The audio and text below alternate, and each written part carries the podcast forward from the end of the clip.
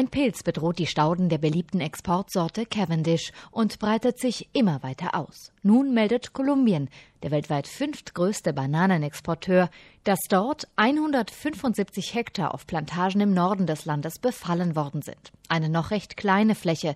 Trotzdem erklärte das südamerikanische Land den nationalen Notstand. Denn die Lage ist ernst. Behörden und Bauern setzen alles daran, damit sich die Seuche nicht weiter ausbreitet.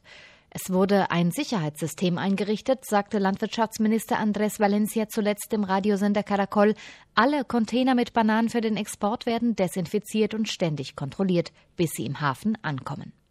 Der Pilz nennt sich TR4. In Südamerika spricht man von Raza Cuatro und er ist ein Urenkel des berüchtigten Panama-Pilzes, der in den 1960er Jahren die Bananensorte Gros Michel ausrottete. Der Nachfahre TR4 tauchte schon 1967 erstmals in Asien auf. Von dort breitete er sich dann langsam über Australien und Afrika aus. Heute bedroht er die bedeutendste Anbauregion für Cavendish-Bananen, Süd- und Mittelamerika. Von dort stammen 99 Prozent der Bananen, die in Supermärkten landen. Über die Wurzeln dringt der Pilz ins Innere der Bananenpflanze und verstopft ihre Gefäße. Wasser und Nährstoffe können nicht mehr aufgenommen werden, die Pflanze stirbt.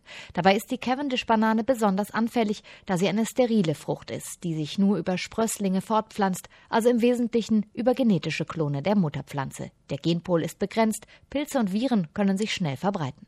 Das Problem, es gibt bisher kein Mittel dagegen. Außerdem kann der Pilz jahrelang im Boden ausharren. Befallene Flächen sind so für den Anbau nicht mehr verwendbar. Heißt, der Pilz bedroht nicht weniger als eine Industrie, mit der pro Jahr rund 10 Milliarden Euro umgesetzt werden und von der in Lateinamerika Hunderttausende Menschen wirtschaftlich abhängig sind.